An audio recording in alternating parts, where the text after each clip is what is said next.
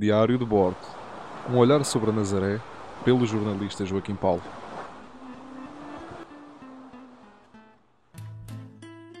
Valado dos Frades, 15 de fevereiro de 2023. As memórias de um povo são o baú onde podemos encontrar a nossa identidade e definir os valores que desejamos para o futuro.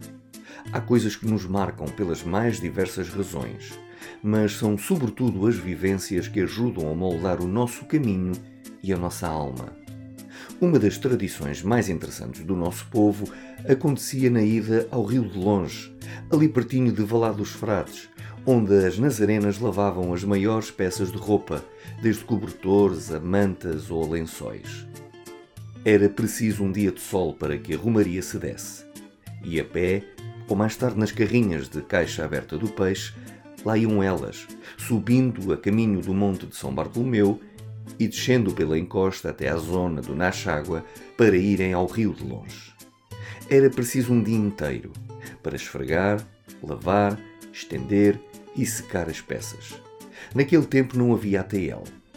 As crianças tinham liberdade para brincarem sozinhas ou em grupo, inventarem as suas próprias ocupações e desfrutarem da natureza. Recordo-me bem de ir ao Rio de Longe com a minha mãe, onde desfrutei da primeira piscina da minha vida, onde dei mergulhos e tentei nadar. E onde, ao final do dia, tinha direito a um valente pão com manteiga e o melhor café da avó que já saboreei. Há coisas que não se esquecem e sabores que ficam.